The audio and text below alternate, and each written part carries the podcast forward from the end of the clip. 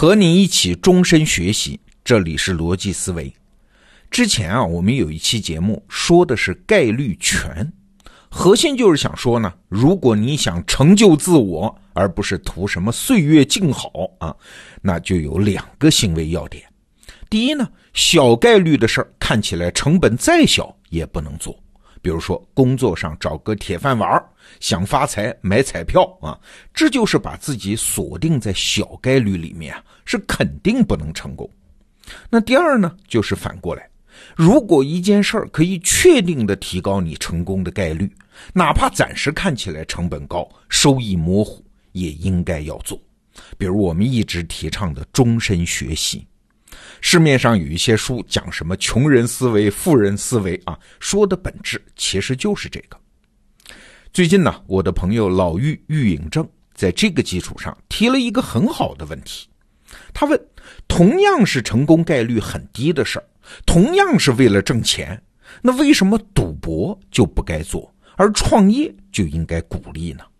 说白了啊，为什么久赌无赢，但是创业却是越坚持机会越大？好，那今天我们就来看看老玉是怎么解释这事儿的。我们先来说赌博啊，你要是只赌上一把两把，那确实有可能赢钱。但是如果你一直赌下去，最后的结果是啥？一定是输个底儿朝天嘛。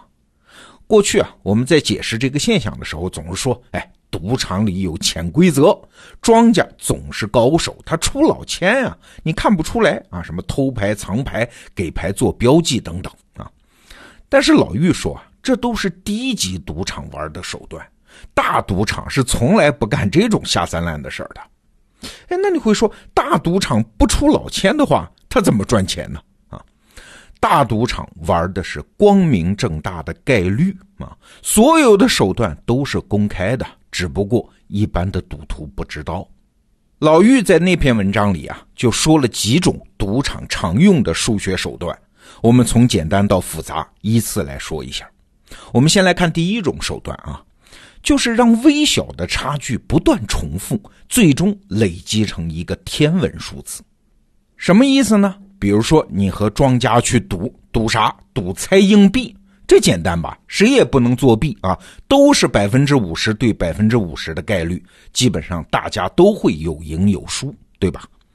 但这个时候啊，赌场庄家就会对你说：“恭喜发财啊！你输了我同情，但你要是赢了钱，是不是给我们一点辛苦费呢？大家沾沾光嘛，不多，你赢了给我百分之二就行。”赌徒就会想啊，百分之二，这才多少一点给了就给了，反正我赢一把，赢的是百分之百啊！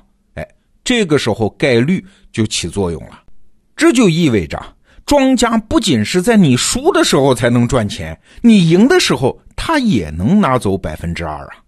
多了这百分之二之后啊。赌场庄家能赚多少钱，就主要不是跟你输多少有关系了，而是主要跟你的下注额和下注的次数有关系。你下注的次数越多，下注额越大，庄家就赚的越多嘛。最终，只要你不能及时抽身，你的钱就会被这不在意的百分之二一点一点的吸干呢。所以啊，为什么很多赌场都会设置最小投注额，就是这个原因。这是最基础的大数法则。那你说我要是找那种不抽取百分之二的赌场玩，不就完了吗？那你最后的结局也是输。为啥呢？还是拿猜硬币举例子啊。表面上看，大家输赢的概率都是百分之五十，但是你要注意哦，这百分之五十只是表面的概率，除此之外还有一种隐藏的概率，是啥呢？是你们之间赌金的大小啊。比方说，我带进赌场的赌金是五十块，而你有一百块，那玩到最后，你赢的概率就比我大多了。道理很简单嘛，你赢我五十块之后，我就没钱翻本了，而你呢，赢你一百块才能让你没机会翻本啊。所以在资金实力方面，一个小赌徒和大赌场是没法比的。玩到最后，也是赌场把你赢光，你是不可能把赌场赢光的。这是第二层逻辑。但别忘了，还有第三层逻辑。我们来想这么个问题啊，还是跟人赌硬币，你自由下注，如果输了，这笔钱就没了，如果你赢了，就能赢一倍回来。好了，那问题来了，你每次下注多少才最合适呢？一般的赌徒啊，考虑这个问题，要么就冒险，一次把一百块都押上，输赢就看这一把；要么呢，就小心翼翼的保守，一次压一块啊，就算赢，每次也只能赢一块钱。你看，第一种方案风险太大，而第二种方案呢，赢得太少。那有没有一种方案，让风险和利润都非常合适的下注方法呢？数学家通过研究计算发现，每一次下注百分之二十五才是风险和利润最平衡的方法。但是赌徒是不知道这个比例的，他们总是根据自己上一把的结局来决定自己下一把下多少注啊。上一把他赢了，他认为自己运气来了，通常下一把就会加注；上一把输了呢，觉得自己应该翻本通常也会加注。啊，也就是说，他每一次都是根据自己的感觉来做决策。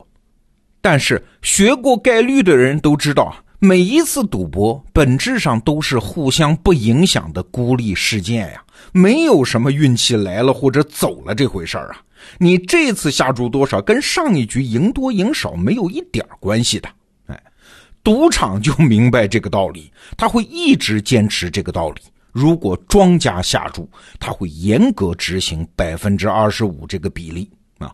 所以你看，同样是赌博，赌徒玩的是运气，赌场玩的是一般人看不见的概率啊。至于什么赌场的签数，那实在是小儿科了。这就是我们说为什么赌博是越赌越输。